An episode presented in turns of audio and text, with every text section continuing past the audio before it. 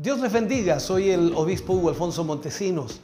La palabra de Dios para nuestras vidas está llena de esperanza y nos muestra los principales pilares de la fe en nuestro Señor Jesucristo. Te invito a ver con mucha atención el siguiente mensaje. Esperamos que esta palabra pueda bendecir y fortalecer tu vida. Te invito a ver el mensaje de Dios. Vamos a ir al libro de Tito, capítulo 1, versículo 5. Tito, capítulo 1, versículo 5. Tomaremos este versículo para usarlo como base a todo el tema que hablaremos hoy. Y veremos en cierta manera lo que es la tarea del liderazgo. Eh, a veces hay muchos pensamientos ¿no? en esto del liderazgo y se escucha mucho, dice, si yo fuera el pastor, si yo fuera líder haría esto, esto, otro, pero veamos cuál es la tarea real del liderazgo, veámoslo bíblicamente. Tito capítulo 1 versículo 5, leemos la palabra del Señor, lo hacemos en el nombre de nuestro Señor Jesucristo. Por esta causa te dejé en Creta para que corrigieses lo deficiente y establecieses ancianos en cada ciudad, así como yo te mandé. Vuelvo a leerlo. Por esta causa te dejé en Creta para que corrigieses lo deficiente y establecieses ancianos en cada ciudad, así como yo te mandé. Oremos al Señor. Padre, en el nombre de Jesús vamos ante tu presencia, dándote muchas gracias porque nos permites en esta, en esta tarde, Señor, reunirnos y al mismo tiempo recibir de tu palabra. Te pedimos y te rogamos, Señor, que cada mente y corazón pueda de alguna manera estar atenta a lo que tú nos tienes que decir, ya que a través de ello, Señor, podemos madurar, crecer, entender lo que es tu obra y cómo funciona tu obra. Más allá de nuestros prejuicios, más allá de nuestros conceptos o ideas, ayúdanos a ver tu palabra y que a través de tu palabra, Señor, podamos corregir el andar de nuestra vida cristiana en el nombre de Jesús te pedimos y te rogamos hoy esa dirección tuya para la gloria de Dios. Amén y amén, Señor. Fuerte ese aplauso de alabanza al Señor. Aleluya. Puede sentarse, Dios le bendiga. Quiero que me dé estos 60 minutos, que es más o menos lo que ministramos. Vamos a hablar acerca de la tarea del liderazgo. Esta sería la cuarta lección de esta serie que hemos tomado acerca del liderazgo cristiano. Lo que vemos aquí es la carta que le envió eh, Pablo a Tito y en este versículo, el versículo 5, le está mencionando en realidad cuál era el motivo por el cual él lo había enviado a Creta. Y aquí entonces la pregunta es, ¿cuáles son las funciones de un líder cristiano? Y quizás usted dice, bueno, pastor, yo no soy líder, pero tiene un líder cristiano. Y posiblemente en el futuro usted será un líder cristiano. Y es necesario entender primeramente lo que el líder debe hacer y lo que usted tendrá que hacer cuando sea líder. Eh, definitivamente es, una pregunta que debemos contestar, por supuesto, a la luz de la palabra de Dios, a la luz de la escritura, ya que eh, pueden existir diferentes opiniones al respecto y la verdad es que hay muchas. Alguien podría decir que la tarea del líder cristiano eh, consiste en dirigir a un grupo de personas, guiarlas. Otro diría que el líder cristiano se encarga de administrar los recursos de la iglesia. O que la tarea del líder cristiano es la de pastorear una iglesia, entre otras. Podríamos mencionar muchas más. Para encontrar la respuesta adecuada podemos observar entonces la misión que se le había encomendado a Tito a través de este versículo. Y Tito tenía que, por supuesto, ir a la isla de Creta para cumplir esa misión. Creta era una isla muy grande, eh, con muchas ciudades que tenía más o menos unos 250 kilómetros de longitud y unos 56 kilómetros de anchura. estaba ubicada en el mar Mediterráneo y por supuesto estaba a unos 160 kilómetros al sureste de Grecia en realidad. Y cuando Pablo habla y le dice a Tito que los cretenses eran muy especiales. Y aquí vemos entonces que los cretenses desarrollaron una, una agricultura próspera, una economía en el comercio increíble y crearon uno de los más conocidos centros de negocios del mundo antiguo. Una ciudad próspera. Pero esa misma prosperidad que tenía la ciudad también produjo en ellos una vida de libertinaje. Este es uno de los problemas del ser humano. Mientras mejor le vaya económicamente, lastimosamente muchas veces el libertinaje comienza a provocarse. Entonces aquí hay un pasaje que describe la naturaleza de los creyentes o de los cretenses que habían recibido al Señor. Pablo le habla en el capítulo 1 de Tito, versículo 12, le dice, uno de ellos dice, su propio profeta, dijo de esta manera, los cretenses siempre mentirosos, malas bestias, glotones ociosos. Menos mal que no hay ningún profeta de esos aquí, hermano. Los cretenses siempre mentirosos, malas bestias, glotones ociosos. Ahora, estas palabras que por supuesto Pablo las pronuncia y dice que uno de los mismos profetas de ellos las dijo acerca de cómo eran los habitantes de Creta en realidad. Y dice que los cretenses eran famosos por ser borrachos, por ser insolentes por ser mentirosos, por ser embusteros, como también sería la palabra, ¿no? Y glotones. Se dice que los cretenses eran unos mentirosos crónicos. Voy a tratar de explicarle esto. O sea, más mentirosos que el hombre promedio, a eso se refiere. Si usted es mentiroso, los cretenses le ganan. Como dice, es el capitán de las mentiras. Esa es más o menos la realidad. De aquí viene la palabra, por supuesto, cretenizar o cretinizar. Eso es, cretinizar. Que viene del griego, por supuesto, que es critizain, que significa mentir. De ahí viene toda esa situación de los cretenses. Ahora, por tal motivo, los cretenses eran considerados como lo más vil en la cultura griega. Ahora bien, en esta isla, en esta ciudad, en la cual por supuesto fue enviado eh, Tito para levantar la obra y comenzar una obra, y que lógicamente lo hizo, tenía una misión sumamente importante. La misión consistió en cumplir una, triple función como líder cristiano. Lo primero que rescatamos nosotros es que Tito tenía que pastorear a esa congregación, pastorear a esa congregación. Segundo, Tito tenía que corregir la mala administración que tenía esa congregación.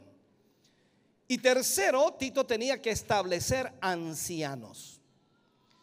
Entonces tenemos tres áreas las cuales el liderazgo de Tito tenía que cumplir. Y aquí entonces extraemos estas tres áreas para ponerlas frente a ustedes y tratar de entenderlas nosotros como líderes y usted como creyente, como cristiano, y ver cómo se está cumpliendo esto. La tarea de pastorear, quizás algunos dicen, yo la entiendo, yo la comprendo, yo sé lo que es pastorear, aunque no es pastor. Y eso es uno de los problemas que uno tiene también recuerdo que cuando no era pastor y era evangelista solamente, yo podía criticar al pastor porque mi opinión era diferente. Pero cuando fui pastor me di cuenta que no, no, no era como yo pensaba.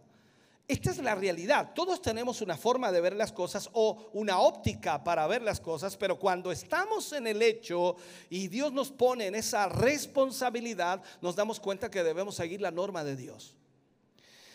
En Primera de Pedro, capítulo 5, versículo 2 al 4, Pedro habla y dice, apacentad la grey de Dios que está entre, entre vosotros. Dice, cuidando de ella no por fuerza, sino voluntariamente, no por ganancia deshonesta, sino con ánimo pronto. No como teniendo señorío sobre los que están a, a vuestro cuidado, sino siendo ejemplo de la grey. Ejemplo de la grey. Y cuando aparezca, dice el príncipe de los pastores, vosotros, dice, recibiréis la corona incorruptible de gloria. Una de las principales tareas de Tito como líder cristiano es la isla de Creta fue entonces pastorear. Y, la tarea, por supuesto, de un pastor es la de apacentar el rebaño del Señor. Es decir, cuidar física e, eh, y espiritualmente de ellos de manera voluntaria y, no por fines de lucro, no ejerciendo señorío sobre ellos, sino siendo un verdadero ejemplo. El pastor es considerado también como un, un ministerio en las escrituras, de acuerdo a la palabra de Dios, y vemos que el Señor dio dones a los hombres y está dentro de los dones de autoridad que Dios dio. Entonces la labor pastoral o la labor pastoril, como también se le puede mencionar, es uno de los oficios más antiguos de la humanidad. Bajo, esta metáfora, por supuesto, David habló mucho en sus salmos y describe bien el cuidado providencial que debe tener el pastor hacia las ovejas. O sea, Dios tiene un cuidado también con su pueblo y David lo presenta de esa manera y lo presenta como el gran pastor a Dios. Pero él pone todas estas cualidades del pastor que cuida las ovejas. Ahora, estas cualidades también deben aplicarse a los pastores terrenales que el Señor ha levantado, por supuesto, para cuidar de su rebaño. Ustedes son el rebaño del Señor. Bueno, cuando sean el rebaño del Señor. Eh, ustedes son el rebaño del Señor. Y ustedes deben ser cuidados por un pastor. O por dos, o por tres, o por cuatro. Pero deben ser cuidados por un pastor. Eh, cuando comprendemos entonces las características zoológicas de las ovejas, abejas, perdón, no ovejas. Ovejas. Podemos entonces inmediatamente ver cuán, importante es la tarea de un pastor. Si miramos y observamos cómo son las ovejas, vamos a entender entonces por qué el pastor tiene que hacer ciertas cosas con las ovejas. Las ovejas por naturaleza son uno de los animales más inofensivos e indefensos que existen. Todos los animales en el reino animal tienen ciertas características, pero la oveja es la más indefensa. Y estas ovejas carecen de todo sentido de orientación, se pierden fácilmente. Estoy hablando de las ovejas.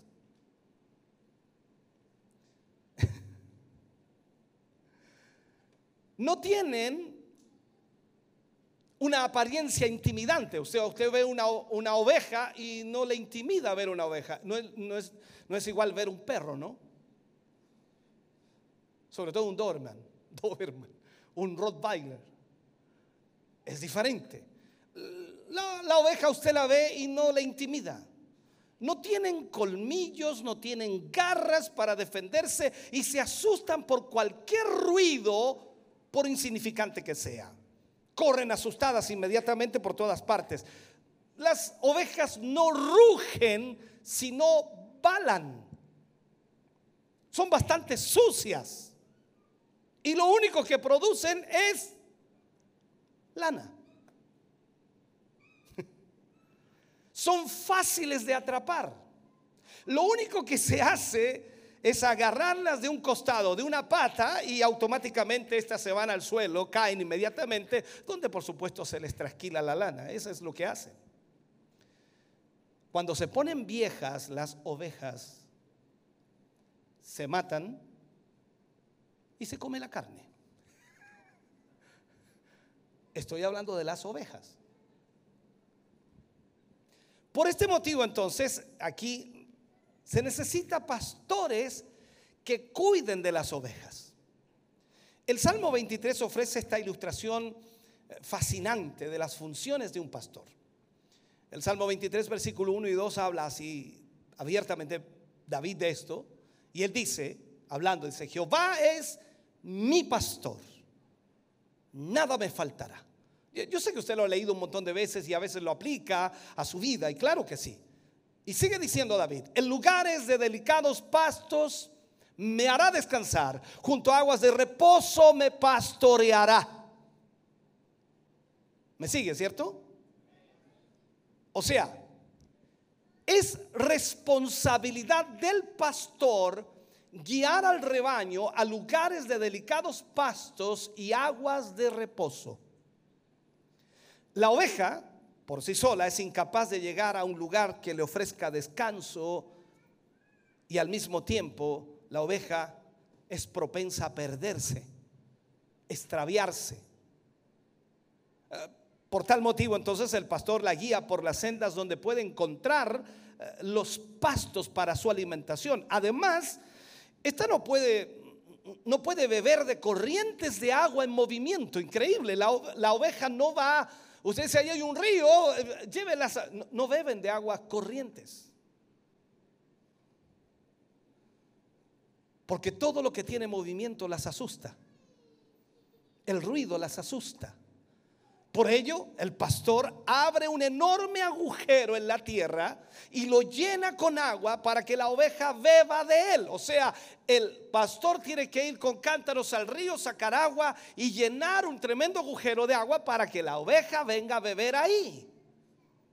Veamos el Salmo 23, versículos 3 y 4 para que vaya entendiendo. Confortará mi alma, dice David, me guiará por sendas de justicia por amor de su nombre. Aunque ande en valle de sombra de muerte, no temeré mal alguno, porque tú estarás conmigo. Tu vara y tu callado me infundirán aliento. Estas palabras entonces nos dan la idea de un valle oscuro entre montañas y despeñaderos. La vara, que utiliza por supuesto el pastor como un arma en contra de los animales salvajes, para defender el rebaño, la utiliza también como callado, como una vara larga que termina por supuesto en forma de curva, eh, que se utiliza para jalar y al mismo tiempo direccionar correctamente a la oveja.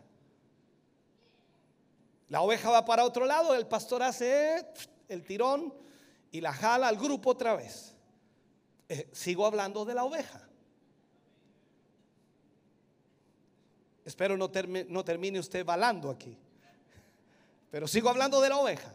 Salmo 23, versículo 5. Mire, dice, aderezas mesa delante de mí en presencia de mis angustiadores, unges mi cabeza con aceite, mi copa está rebosando. Dicen los expertos que cuando un pastor lleva a sus ovejas a un pastizal donde nunca antes habían estado, ellos, los pastores, saben que entre los pastizales pueden haber animales eh, mortíferos escondidos, especialmente por supuesto serpientes. Por lo que ellos comienzan a caminar de aquí para allá, de aquí para allá, de un lado a otro, pisando todo el césped, tratando de buscar si hubiere algún animal escondido, viendo si hay algún peligro. E incluso rociando aceite en los agujeros donde se esconden estos animales y empapa también la, la, cabeza de la oveja con aceite y hasta su nariz, para que de esa manera entonces la, la oveja quede empapada con aceite y los agujeros donde pueden estar estas serpientes. Esto lo hace porque cuando quiere la serpiente salir de su cueva, esta resbala, el aceite la hace resbalar y no puede salir y al mismo tiempo sirve de repelente para evitar, por supuesto, que muerdan a las ovejas. Y de esta forma el pastor, que lo que hace, ha preparado mesa en presencia de sus enemigos. Luego de comer, cuando las ovejas ya han comido, los guía a las cisternas de aguas las cuales son llenadas a través de baldes, como ya se lo dije, por el pastor que acarrea del río para hacer una, ¿cómo le llamaríamos nosotros? Un estanque pequeño o grande dependiendo de la cantidad de ovejas, hasta que la cisterna está rebosando de agua para que allí puedan beber las ovejas. Finalmente podemos observar entonces en este salmo no solo la confianza de nuestro gran pastor Jesús, sino también la función de los pastores terrenales que Dios ha levantado. Los pastores son responsables de cuidar espiritualmente a su congregación. Esto es como decir, la oveja no tiene idea lo que realmente necesita. El pastor sabe lo que la iglesia necesita. Y por eso el pastor predica lo que predica. Yo sé que usted viene acá dice, eh, eh, ¿cuál es el menú hoy día? No hay menú. El pastor decide lo que va a entregarle porque el pastor tiene que cuidar y alimentar a esa congregación de la palabra de Dios, proveyéndoles primero dirección, consejería, ayudándoles a desarrollar sus dones y cuidándolos de las herejías y los peligros que existen en este mundo. O sea, usted tiene que conocer la verdad de Dios para poder entonces caminar en este mundo de mentira. Por eso entonces la escritura nos dice claramente, Hebreos capítulo 13, versículo 7, mire lo que dice. ¿Qué dice ahí? Obedeced a vuestros pastores. Ah, esta la tiene para él, la arregló. Obedeced a vuestros pastores. ¿Y qué dice ahí? Y sujetaos a ellos, porque ellos velan por vuestras almas. No lo digo yo, lo dice la Biblia. ¿Y cómo velan? Como quienes han, de dar cuenta para que lo hagan con alegría. O sea, ¿para qué tiene que someterse usted? ¿Para qué tiene que sujetarse usted? ¿Para qué tiene que pedir por ellos? Para que ellos no se quejen, para que lo hagan con alegría y no quejándose, porque no esto no es provechoso. Vamos a otra cita, Antiguo Testamento, Jeremías, capítulo 3, versículo 15, dice, y os daré pastores según mi corazón. ¿Qué corazón? El corazón de Dios. Os daré pastores según mi corazón, que os apacienten con ciencia y con inteligencia. Este asunto no puede ser al lote, esto no puede ser a gusto del cliente, como dicen por allí. Esto no es así, tiene que ser de acuerdo a lo que Dios ha establecido. Entonces, en la vida real, las ovejas no son capaces de discriminar una buena dieta por lo que comen de cualquier pasto. Mire usted las ovejas por allí, si hay alguno. Por allí, por el sector, creo que hay algunas uh, ovejas. Y las va a ver todo el día agachadas, comiendo y comiendo y comiendo y comiendo, comiendo, comiendo, comiendo, comiendo, y le cortan el pasto, se lo dejan cortito. ellas no discriminan, comen de todo. Por eso es que el pastor debe saber llevarlas a un pasto bueno, una buena dieta. Aquí hay mucho que decir, pero no lo voy a decir, usted analícelo. Entonces, como comen cualquier pasto, pueden enfermarse.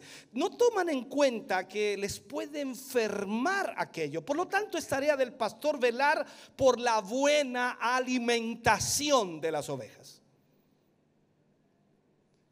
Hermano querido, Llevo 29 años predicando el Evangelio y, la verdad que con todo lo que hemos aprendido en todos estos años, no me costaría nada subir a este escenario, a este altar, a este, este púlpito, como sea, como quiera llamarle, y predicar un mensaje de restauración en donde todos terminamos con júbilo, con salto, con brinco, con danza y nos vamos, pero eh, fervorosos a casa. Pero al final de eso no les enseñé nada. Solo me preocupé de que se alegraran, que se gozaran, tuviéramos una fiesta.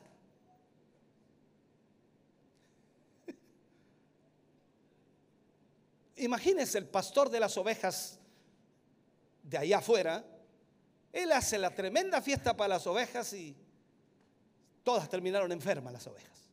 Esta es una realidad, entonces tenemos que tener cuidado. El pastor debe ver muy bien qué alimento le está entregando a las ovejas. Entonces, si lo vemos así, el pastor debe saber alimentar a su congregación con qué? Con la palabra de Dios. El objetivo final de todo pastor o líder no es complacer a su grey, no es darle el gusto a la congregación con lo que ellos quieren escuchar, sino transmitirle la verdad bíblica que los alimente espiritualmente, que los haga producir fruto espiritual, crecer en la gracia y en el conocimiento de nuestro Señor Jesucristo. Si usted es líder, si usted es maestro o usted es predicador, usted debe prepararse arduamente en este noble oficio de transmitir las verdades del Evangelio. ¿Para qué?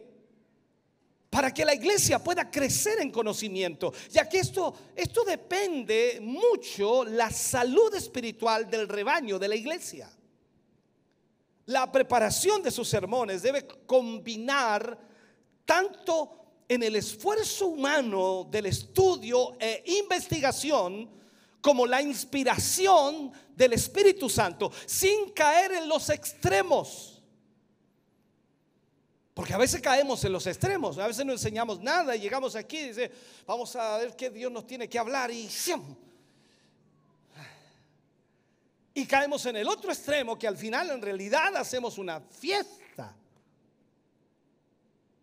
Necesitamos ser equilibrados en esto.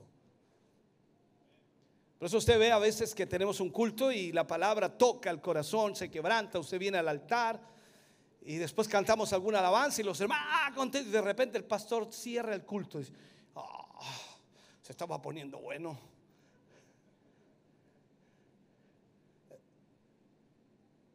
La verdad que siempre yo entiendo que cuando usted se sienta a la mesa, ¿qué es lo mejor? cuando come? ¿O no? ¿O es la conversación que tiene después? No, sea honesto. Cuando se sienta a la mesa se sienta a comer. Y hasta mira la presa del lado y dice, ¿por qué está tan grande esa? ¿Sabe? El, el predicador que descuida la preparación que descuida la inspiración divina, se, encontrará frecuentemente con que no tendrá mensaje alguno para dar o para entregar o para ministrar. Y lógico, lógico, si no tiene mensaje, va a tratar de sustituir rápidamente la falta de inspiración por, por una prédica sin sentido que al final cansará a sus oyentes. Y el Espíritu Santo no suele otorgar premio a la holgazanería. Dios no puede premiarnos si no hemos preparado el mensaje. Alguien dice que Dios tiene que revelarlo. No, pero Dios no te lo va a revelar aquí. Dios te lo va a revelar en tu cuarto de oración, te lo va a revelar cuando tengas que prepararlo y Dios te va a decir lo que tienes que hablar y ministrar y vas a preparar allí, vas a escribir y vas a anotar y vas a leer y vas a escudriñar y vas a profundizar y luego vendrás a entregar lo que Dios te entregó allá en el cuarto secreto. Pero no puedes llegar al altar y tratar de que Dios te revele. ¿Por qué? Porque eso es una holgazanería. Mira lo que dice Oseas capítulo 4, versículo 6. Mi pueblo fue destruido. ¿Por qué? Porque le faltó conocimiento. Este es el problema que tenemos hoy en todas las iglesias del mundo. Por lo tanto, los pastores, como los líderes, somos responsables de cuidar el rebaño que Dios nos ha dado.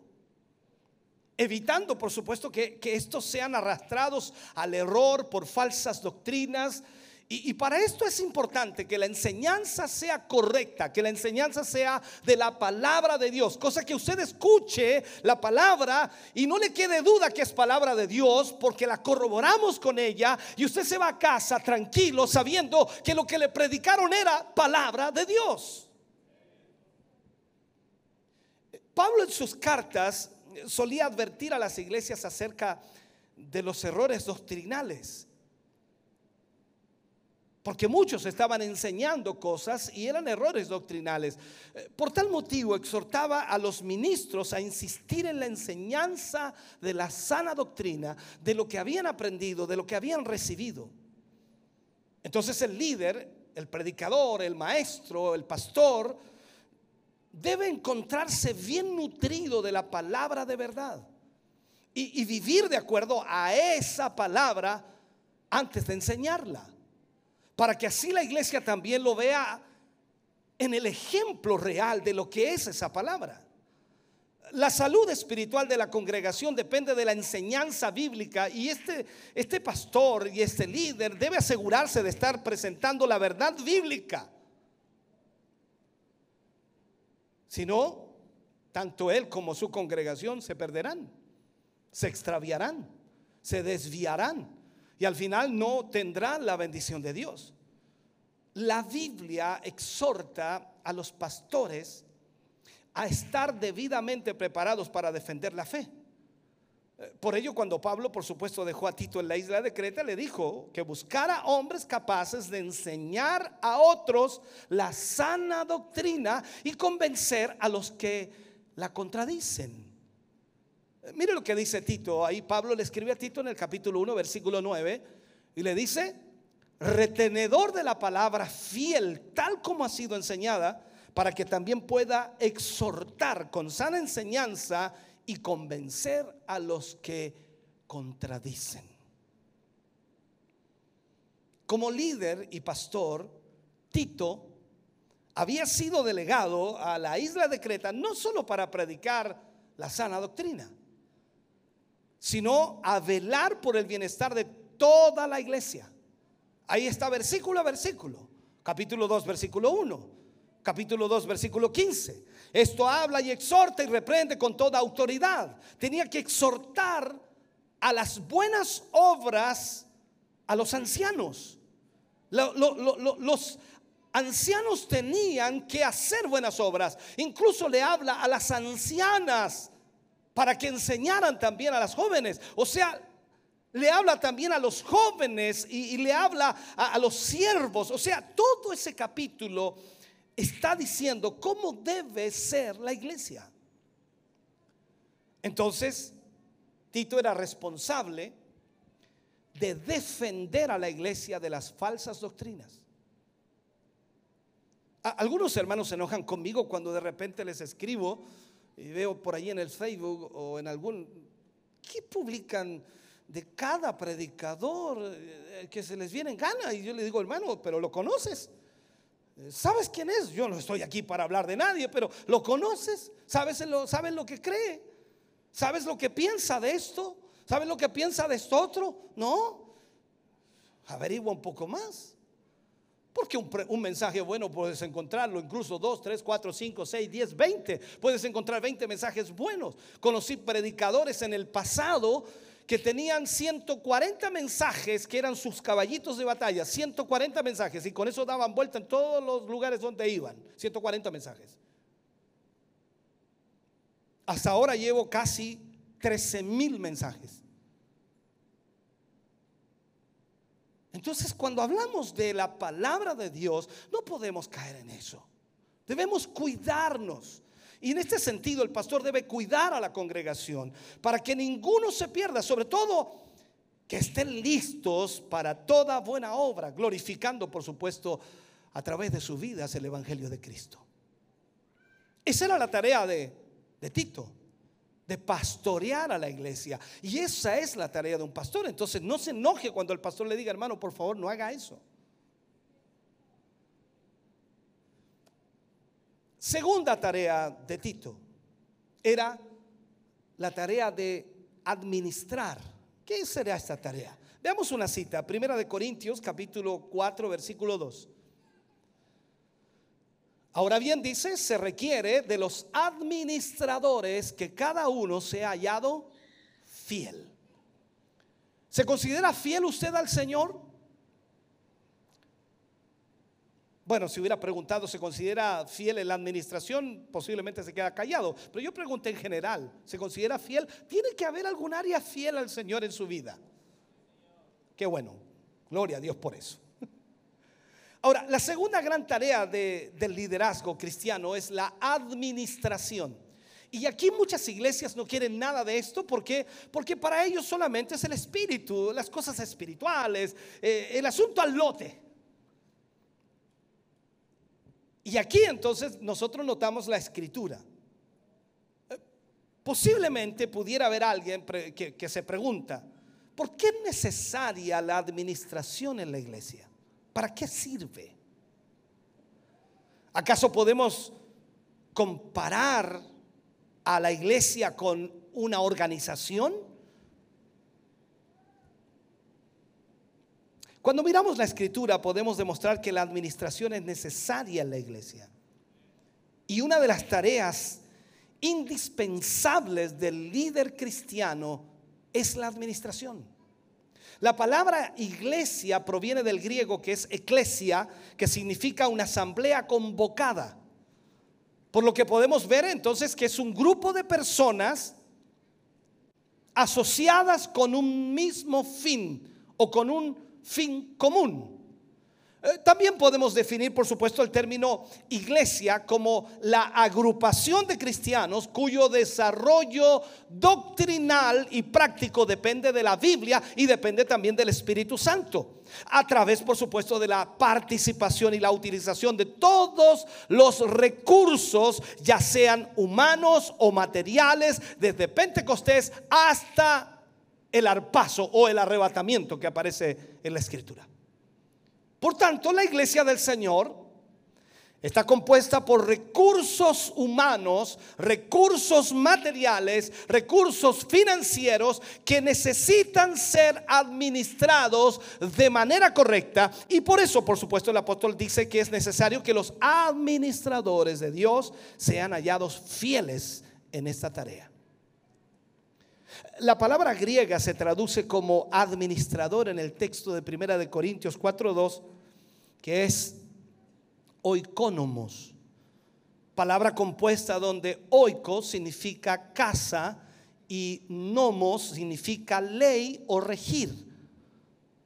Ahora, analizando el significado, por supuesto, de mayordomo, vemos que en los tiempos bíblicos se refería a un esclavo que había sido puesto sobre la administración de una casa o de todos los bienes de la casa. Como ejemplo tenemos a José, cuando fue puesto en la casa de Potifar y Potifar lo puso a cargo de toda su casa como administrador. Asimismo, Dios otorga entonces a su siervo la responsabilidad de administrar los bienes y dones otorgados a su pueblo. Recordemos también que la escritura dice que los dones fueron dados para la edificación de su iglesia. O sea, tiene que haber una administración de eso. Recordemos que Pablo delegó también una misión a Tito en Creta y él le dijo que estaba allí para que corrigiese lo deficiente. Esto significa administrar correctamente los recursos de la iglesia. Ahora bien, si la administración es una tarea del liderazgo, entonces, ¿qué es administración? Realmente existen muchas definiciones, ¿no? Este término puede ser definido de mil maneras, pero nosotros podemos decir que es un proceso continuo que consiste en planear, organizar, dirigir, y controlar las actividades que se realizan con los recursos de una organización. O sea, el asunto no es al lote.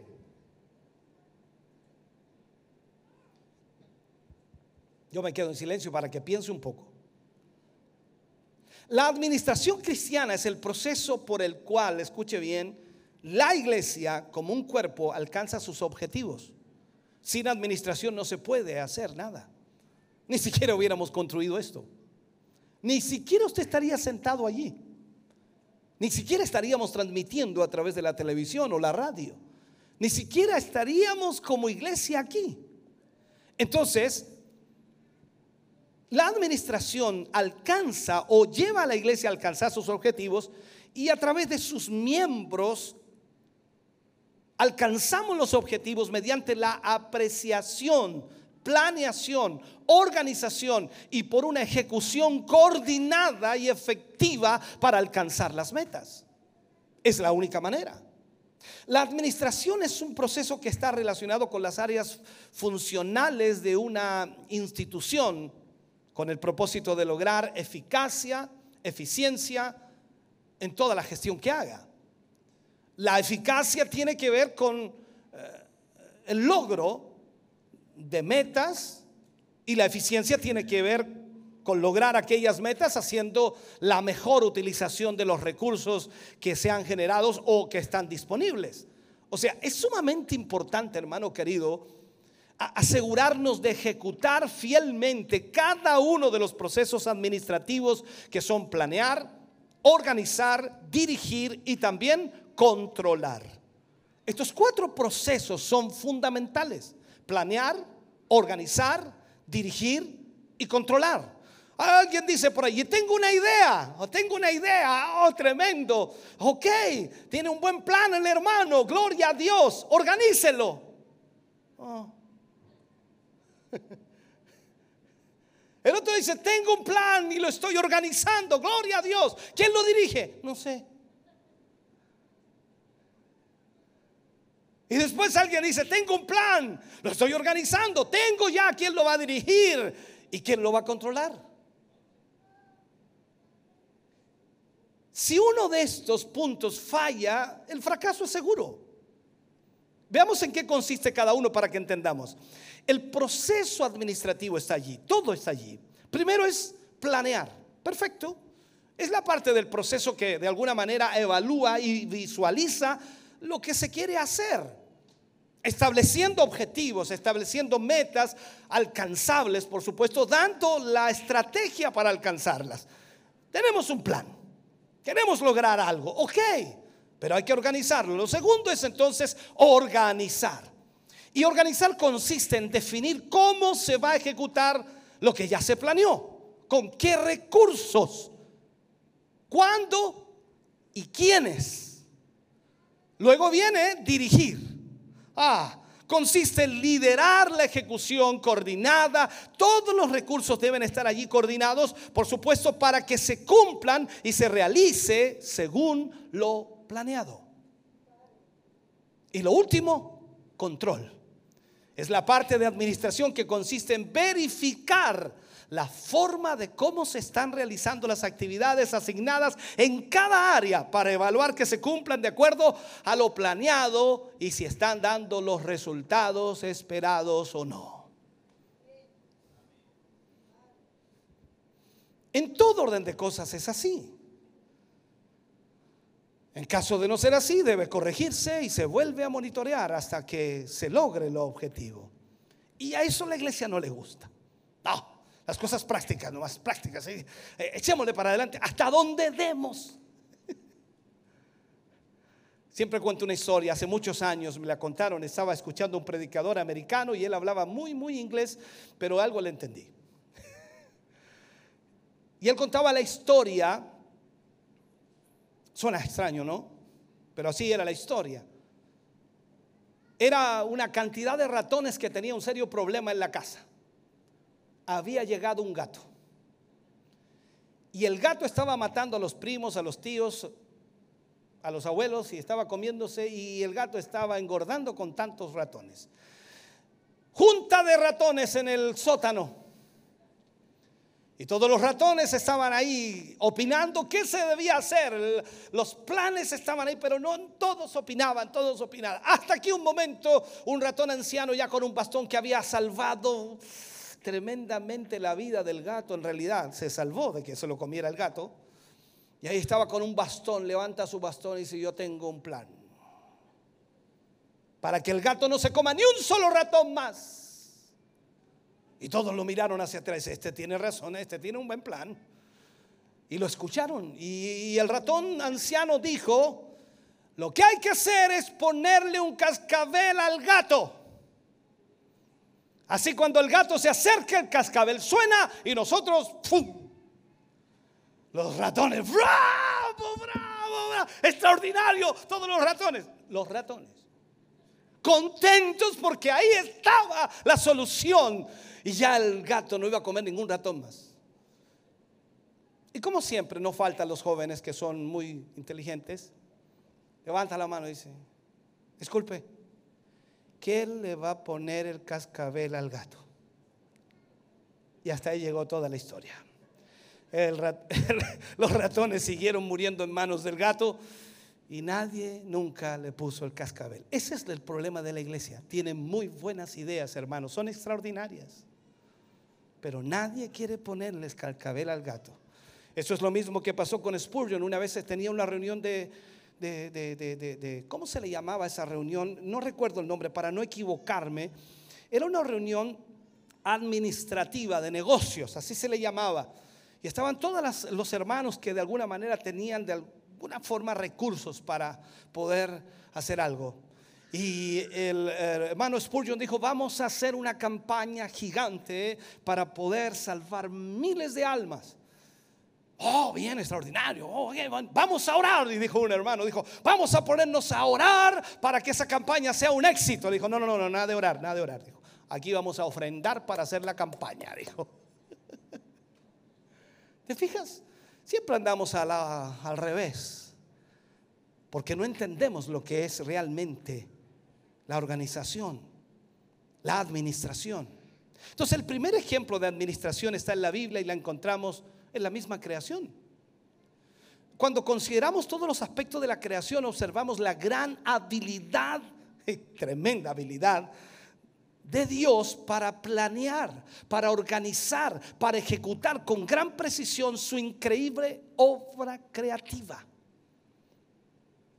Él creó todas las cosas en seis días.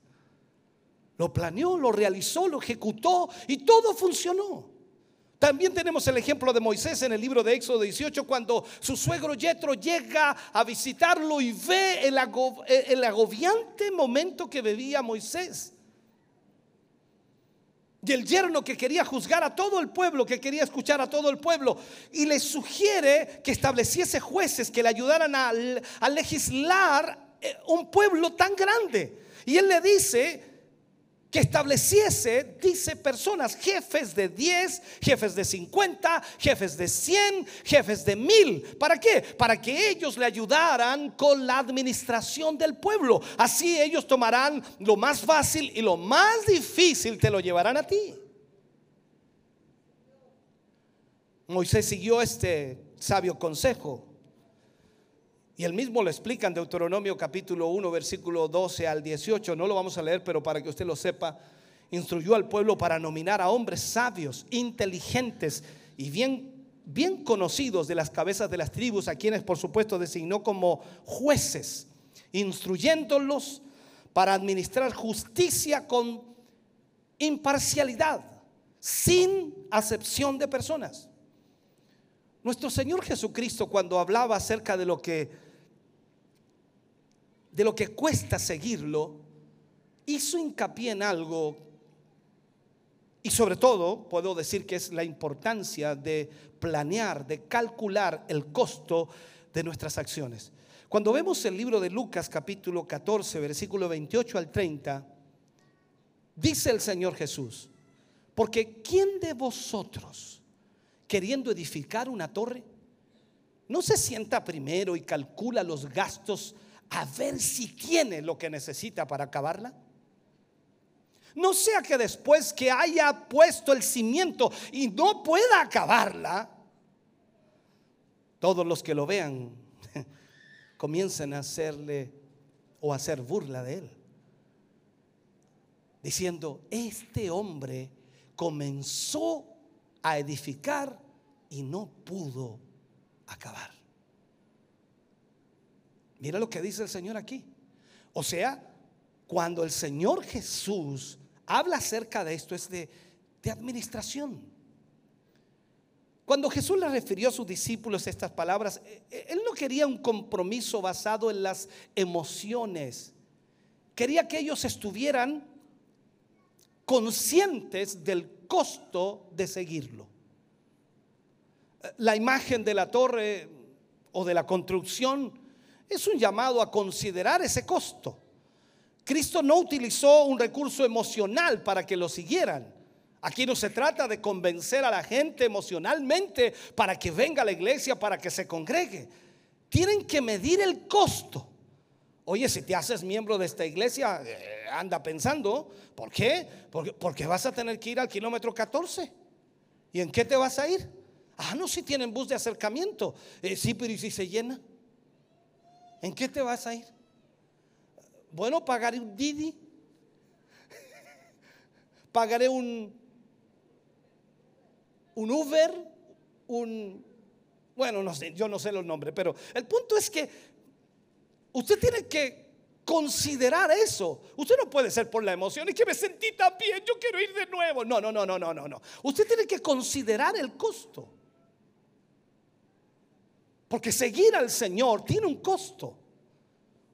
Recuerde que Jesús dijo a los que querían ir tras él, el que quiera venir en pos de mí, niéguese a sí mismo, tome su cruz y sígame. Entonces la administración es para que de alguna manera nosotros podamos medir el costo. La administración es parte de las tareas principales del liderazgo cristiano, ya que nos hace responsable de la efectiva utilización de todos los recursos humanos, materiales, financieros, de los cuales estamos a cargo. Esto no es tan solo subir arriba y predicar.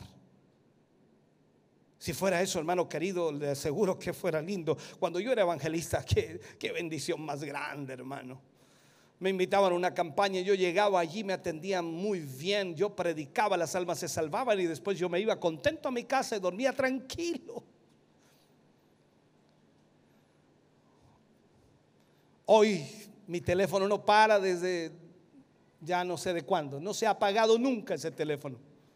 Los WhatsApp, el llamado telefónico, ya sea de los líderes de área, diferentes hermanos, de los locales, de los encargados, de los pastores, de los líderes, de los hermanos. Me duele un callo, me duele un juanete, que esto, que es otro. Y uno tiene que estar atento a todo y tiene que saber atender la situación y tiene que hacerlo. Y a veces llegamos aquí, yo llego normalmente entre 3, 4, 5 de la tarde, no más tarde que eso, siempre llego acá y atiendo 10, 20, 30 cosas y no sé cómo subo a predicar después. Por eso el Señor me entrega el mensaje antes. Se imagina me lo entregara después de salir de esa oficina. Wow, el pastor empieza a cortar cabeza aquí. Dice, ¿qué le pasó al pastor? Es que estuvo atendiendo unos problemas.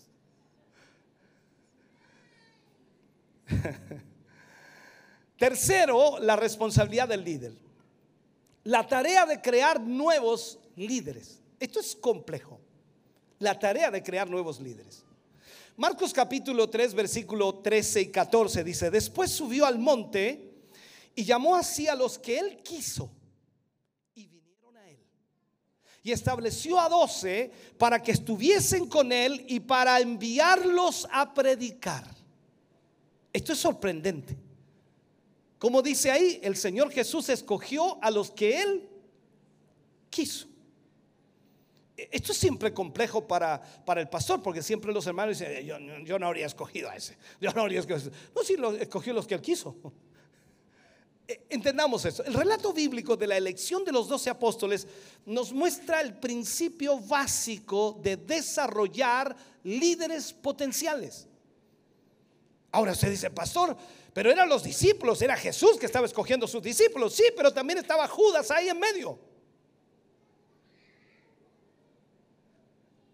Ahora, estos líderes que el Señor estaba escogiendo con el tiempo serían los primeros de miles que llevarían a cabo, por supuesto, una gran misión a lo largo del tiempo. Definitivamente Jesús inició con el propósito de redimir a los pecadores, los cuales formarían formaría la iglesia cristiana. Pero al hacerlo, llamó solamente a doce, con el fin, por supuesto, de prepararlos para la obra del ministerio que, que él esperaba que realizaran. Ya que todos estos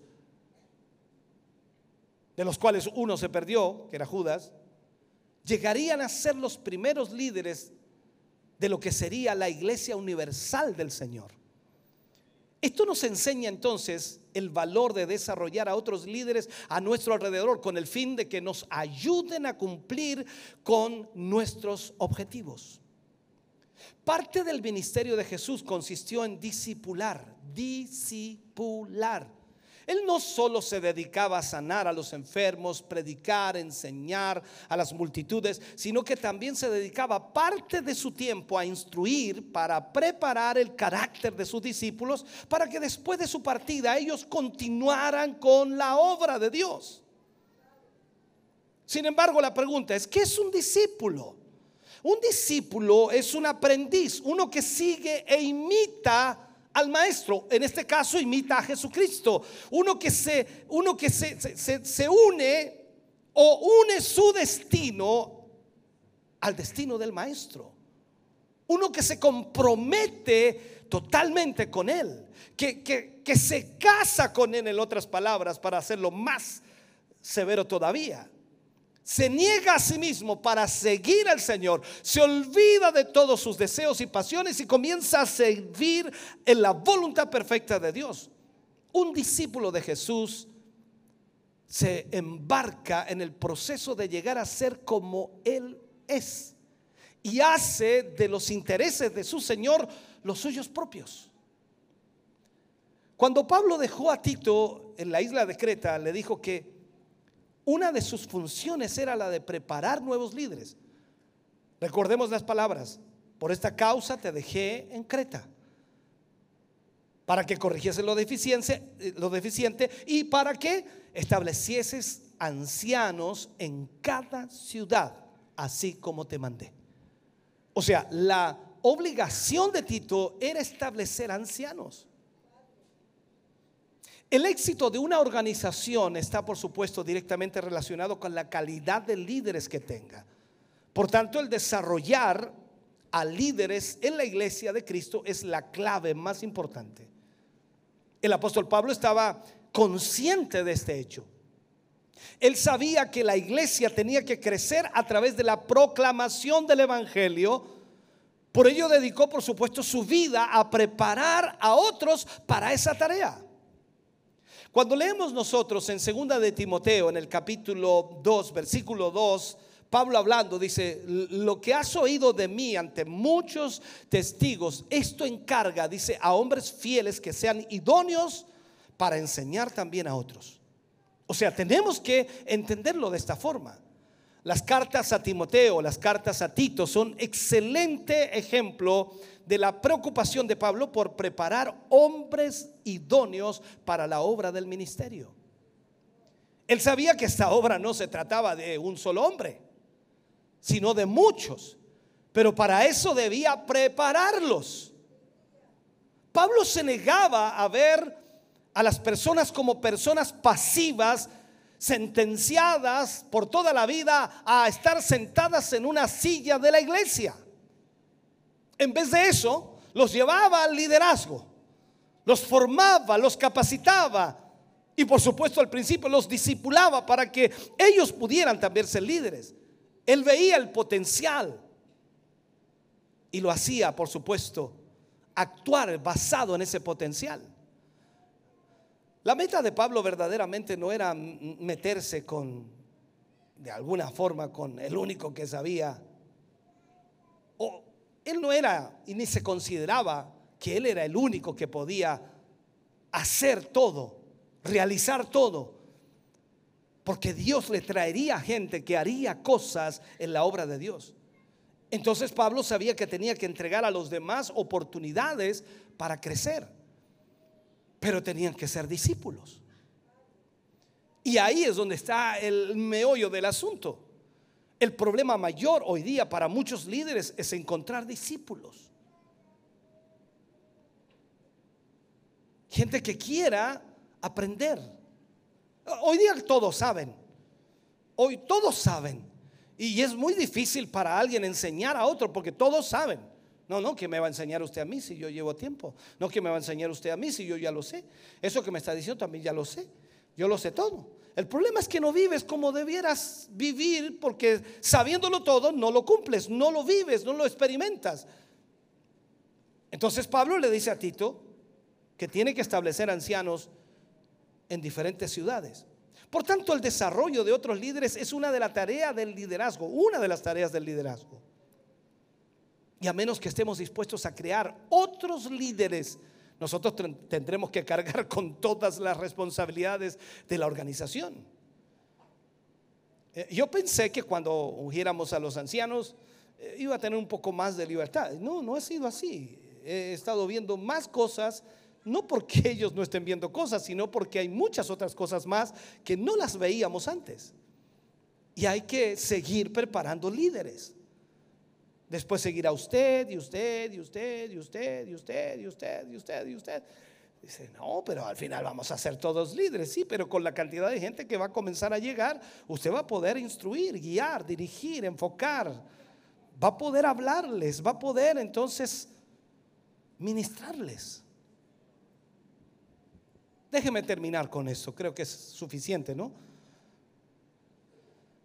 A menos que estemos dispuestos a crear otros líderes, no vamos a poder ver el crecimiento que Dios tiene para su obra.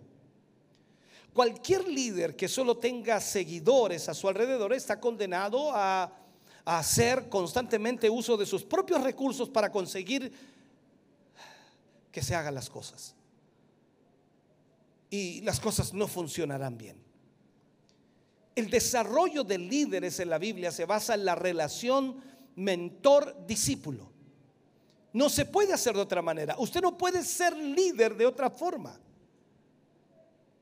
Este modelo lo vemos en Jesús con sus doce apóstoles.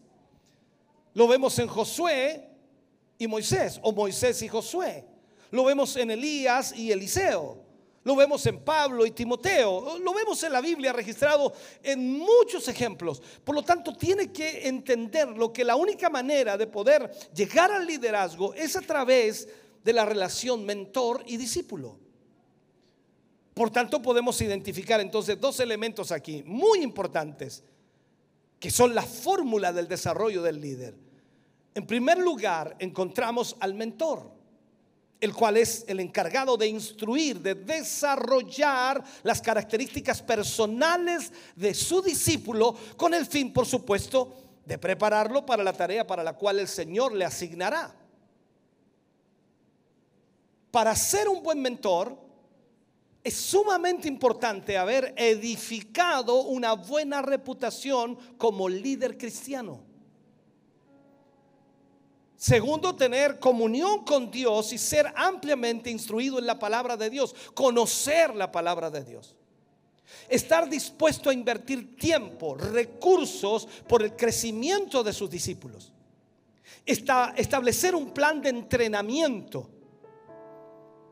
Y, y, yo sé que a veces eso cuesta, ¿no? Y dice, no, pero es que yo no tengo tiempo. Hasta el tiempo. ¿Quieres crecer? Tienes que hacerte el tiempo.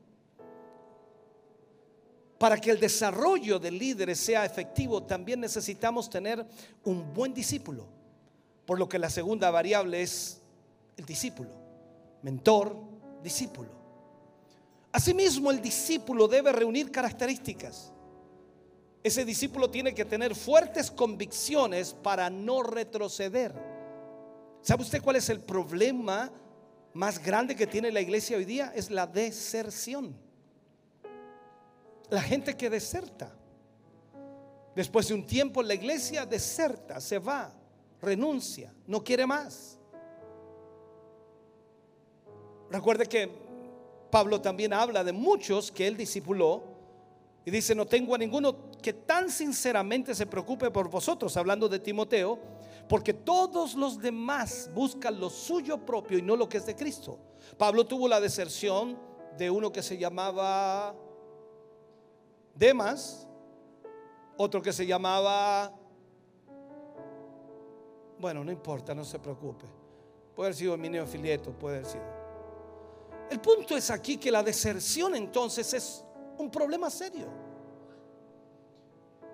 Y hoy día vemos que mucha gente que puede entrar en el discipulado, y no hablo del discipulado tan solo de las 13 clases que toma usted para ser miembro en plena comunión de la iglesia. Estoy hablando del discipulado, del trato, del carácter, de poder en realidad llevarlo al liderazgo a futuro. Y eso significa que es un proceso a veces muy lento en algunos, otros más rápido en otros, pero en fin, tiene que ser discipulado. Y ese discípulo tiene que ser humilde y tiene que estar dispuesto a aprender y a poner en práctica con total disciplina todo lo que se le enseña. Ese discípulo tiene que tener una profunda búsqueda de la presencia de Dios y tiene que ser un asiduo lector de la Biblia. Ese discípulo tiene que buscar siempre la excelencia en todo lo que se hace. El mentor es el instrumento de confrontación que Dios va a usar para señalar a ese discípulo los puntos ciegos que existen en su caminar el mentor le va a decir, hermano, esto está mal, esto no está bien, esto tienes que arreglarlo, hermano, tienes que arreglar esto otro. Tú no puedes ser así, hermano, tú tienes que venir a la iglesia, tú tienes que asistir, tienes que congregarse, tú tienes que estar aquí, tienes que estar presente. Tú tienes que mostrarte, tú tienes que ser visto. La iglesia tiene que verte. Yo no te puedo subir al altar a predicar si no te ven nunca en la iglesia alabar a Dios.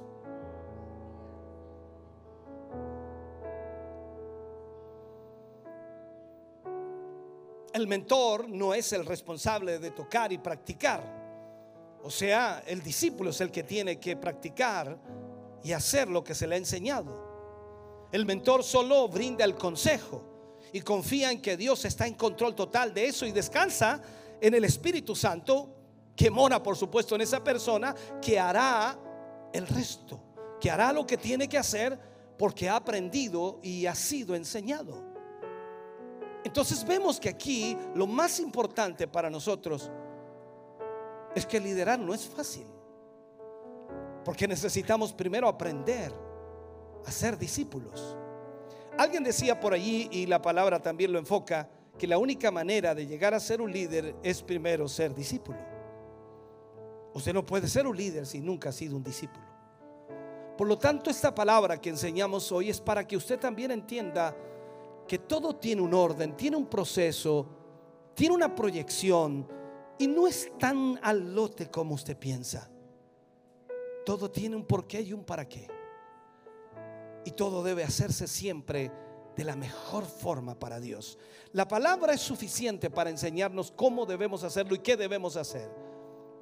Por allí cuando a Pablo en un momento le dicen algo que estaba eh, de alguna manera en conflicto con lo que ellos hacían, porque otras iglesias hacían ciertas cosas y usted va a encontrar iglesias que hacen de una u otra manera. Usted llega a una iglesia y en dos, tres semanas, cuatro semanas ya usted está en un liderazgo. Y llega a otra iglesia y en dos, tres semanas usted ya le tienen una responsabilidad. En dos, tres semanas usted ya está cantando, tocando, haciendo algo. Y claro, esas iglesias tienen esa costumbre. El problema es que hay un desorden. No hay un respeto por las cosas de Dios. Entonces cuando a Pablo le pregunta, ¿por qué ustedes no son así cuando en la otra iglesia son más cariñosos, son más afectivos porque suben a la gente rápidamente? He ido a iglesias pentecostales en donde el pastor dice, allí veo una almita nueva, Dios le bendiga, por favor pase a dar gracias a Dios. Ni lo conoce, no sabe ni quién es. Todo tiene un orden. Entonces Pablo responde cuando ese tipo de cosas comienzan a, a dar en la cabeza de alguien le dice, nosotros no tenemos esa costumbre. Hay un orden. Dios nos enseña a través de su palabra que debemos ser respetuosos de su palabra y hacerlo correctamente. Por lo tanto, espero que Dios le haya enseñado algo en esta noche, algo haya tomado, por lo menos la historia de las ovejas. De los pastores también. Póngase de pie, por favor, en esta hora. Aleluya.